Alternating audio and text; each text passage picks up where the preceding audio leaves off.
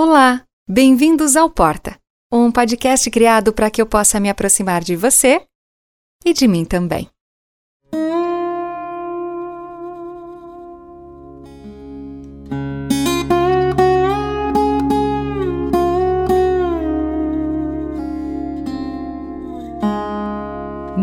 Episódio, o papo foi sobre o tal sofrimento e o quanto o tempo de sentir é importante para darmos o tal salto de consciência. Mas aí ficou um questionamento: como lidar? Como se posicionar para suportar o momento e ir além? Bem, uma das formas exercitadas por aqui é a tal da empatia. Exatamente. Essa palavra de origem grega formada por em mais patos, que significa paixão, emoção, sentimento, que apesar de ser um conceito em alta há muito tempo, parece mais falado do que praticado. E não porque as pessoas não queiram, mas talvez porque a empatia real é complicada mesmo. E a confusão começa já no conceito, quando é reduzido a se colocar no lugar do outro, ou mesmo de tratar o outro como você gostaria de ser tratado. Muitas relações se quebram ou se perdem pelo caminho porque a tentativa de entendimento do outro transita apenas pela via racional e não pelo sentir. Racionalmente, o que podemos exercitar é a compreensão de que é muito difícil saber com exatidão o que o outro pensa ou sente. Por isso, é preciso muito diálogo, muita paciência, muito esforço, e nem todo mundo está disposto a isso.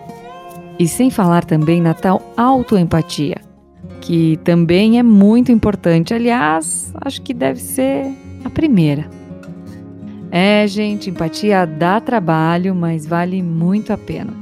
Então, para nos ouvirmos mais sobre isso, é hora de pôr o fone de ouvido, aumentar o volume e diminuir o ritmo, que o nosso papo está só começando.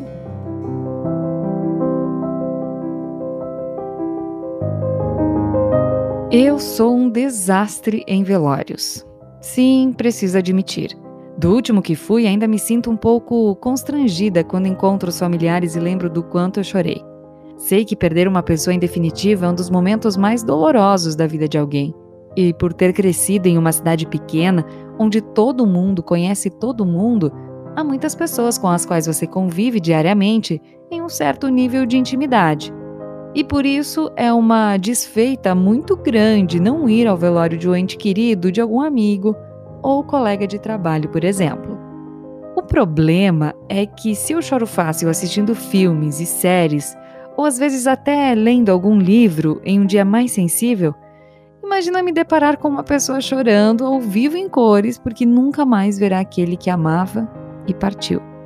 Na grande maioria das vezes, eu caio no choro também e chega a ser constrangedor, porque não necessariamente eu sou tão próxima do defunto. Mas ao ver alguém querido chorando e de alguma forma, se eu conhecer a história e me sensibilizar com ela, ferrou. É automático, é tipo quando você vê alguém bocejando e boceja também. Descobri que isso é empatia. Aquela mais instintiva, sabe? Que é automática e que nem requer muito esforço. Tem muitas brincadeiras da psicologia que provam isso. Por exemplo, você imagina que está degustando ou comendo seu chocolate favorito, super doce, macio. Mas o próximo item é suco puro de meio limão espremido que você vai ter que beber. Imagina então o sabor do limão na boca e passando pelos seus dentes que têm mais sensibilidade deu aquela aguinha do azedo na boca, né? Talvez até um arrepio. Outro exemplo prático é quando você vê alguém batendo o dedinho no canto do sofá, sabe? Ou tomando uma bolada, ou pingando limão sem querer. Olha ele aí de novo. Em um corte que você acabou de fazer na mão enquanto preparava uma caipirinha. Deve ter saído um ai mental aí, né? Ou uma sensação de querer encolher. Isso também é empatia, chamada de empatia contagiosa. Esses exemplos nos mostram que temos dispositivos biológicos de fábrica para sermos empáticos. Não tanto quanto os cachorros, claro, que podem detectar como estamos nos sentindo pelo olfato. Sabia disso? É, bora para uma curiosidade então. Eles literalmente sentem o ambiente e as pessoas pelo nariz. Os cachorros identificam uma série de informações por meio do olfato. E por isso o demarcar território é tão comum uma forma de comunicação. Mas isso não fica restrito à sua espécie, os cachorros. Eles também são considerados justamente melhor amigo do homem porque conseguem sentir pelo nosso cheiro se estamos bem ou mal. E aí eles agem de acordo com isso. Mais empático que muito humano, né? Mas a boa notícia para nós é que, mesmo não possuindo um sistema especial como o dos cães, temos outra ferramenta, a empatia cognitiva, que é aquela que pode ser treinada e desenvolvida não que seja fácil, afinal, não é nada simples aprender a sentir o que o outro sente. Ah, mas eu já passei por isso e até por coisas piores. Pois bem, temos o primeiro ponto. Entender ou sentir o outro a partir do ponto de vista dele e não o nosso. E sobre o passei por coisas piores? Lembra do último episódio, né? Dor não se compara, dor se sente e cada um sente a sua.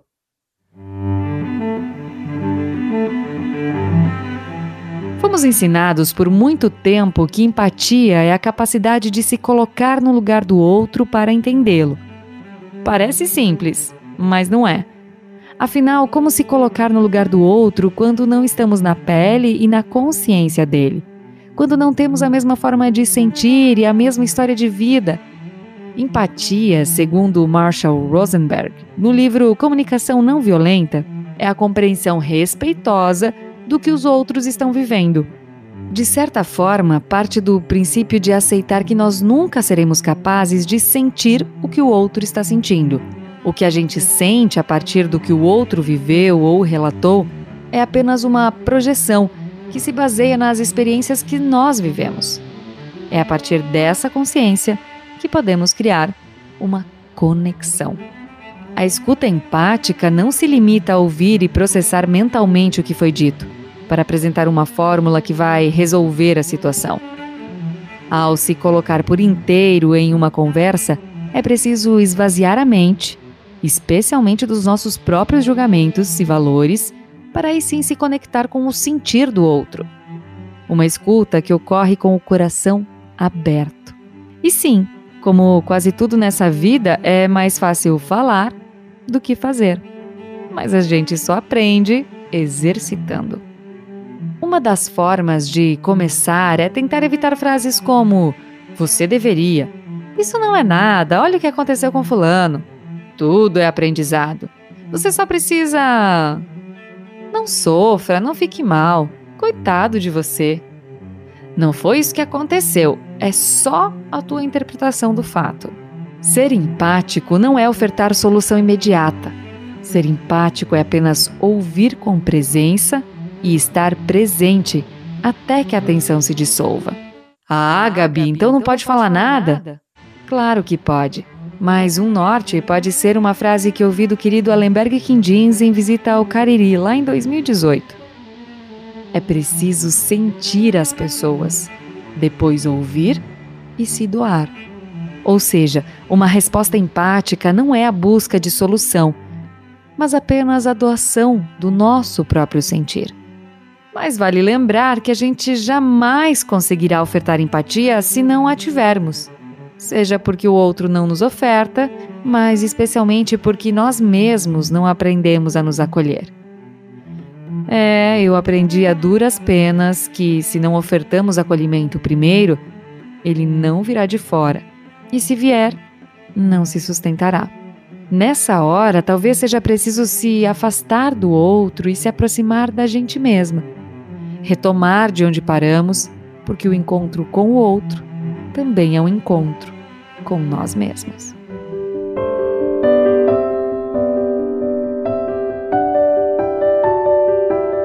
Já que o papo é sobre conceitos, tem mais um que eu gostaria de trazer para a mesa, quando o assunto é lidar com o sofrimento, nosso e do outro. Compaixão. que para mim é muito parecida, se não igual a tal empatia. No entanto, enquanto a palavra empatia tem origem etimológica grega, a palavra compaixão tem origem no latim, formada pelo prefixo com e a raiz pácio, que originalmente significa sofrimento. Então, o sofrimento comum, a comunidade de sentimentos. Mas a compaixão meio que saiu de moda por conta dessa ligação inicial com uma posição de sofrimento de uma das partes, que indica que alguém é vítima. Então, eu vou pedir licença ao Milan Kundera, também já citado em episódios anteriores, que traduz de um jeito bem interessante esses conceitos a partir da sua etimologia.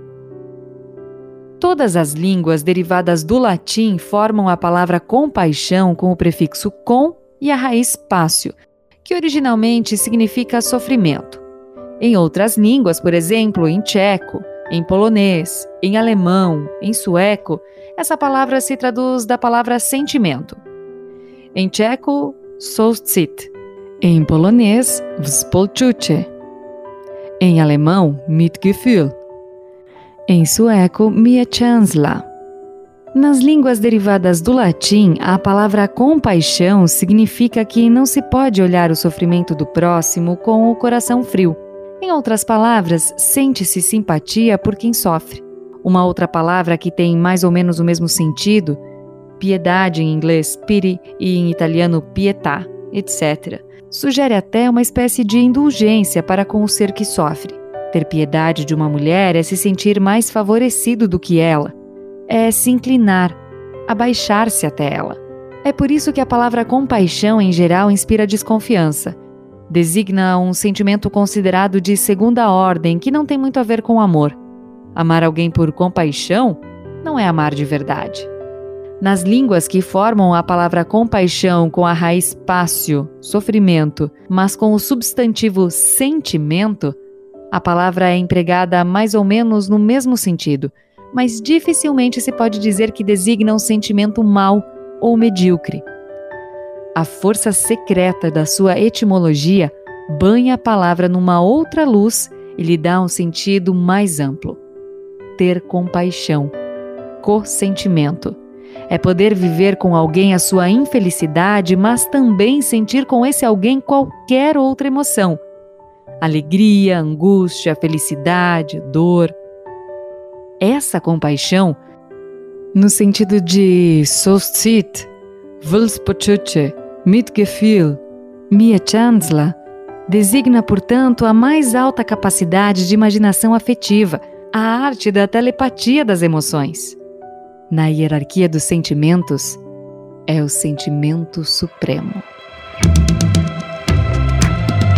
Claro que não é possível ser empático o tempo todo, porque isso demanda muita energia, muita reflexão, custa muito caro para o nosso cérebro, na verdade. Por isso, a gente faz uma certa seleção quando se fala em empatia cognitiva. Você não precisa criar as tais relações profundas e significativas com todas as pessoas que passarem por você durante o dia. Nesse caso, respeito e não julgamento já são um ótimo começo.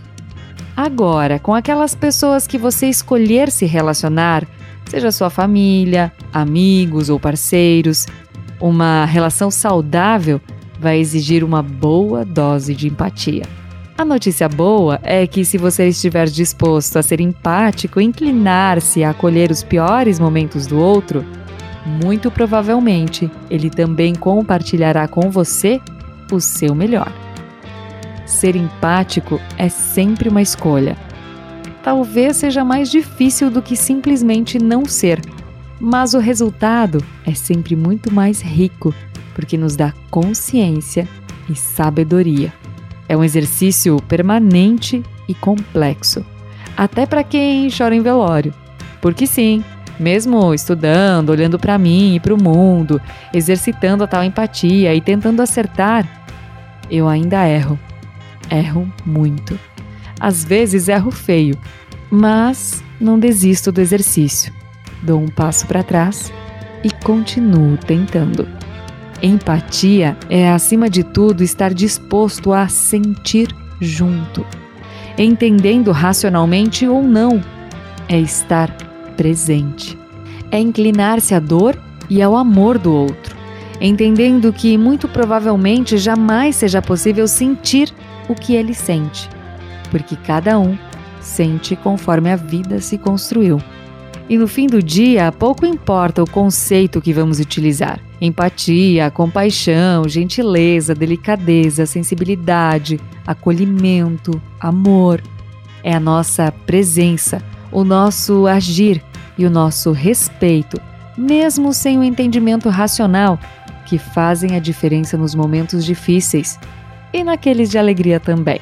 Eu continuo acreditando que ofertar a presença e o abraço são sempre o melhor caminho, ou pelo menos um bom começo.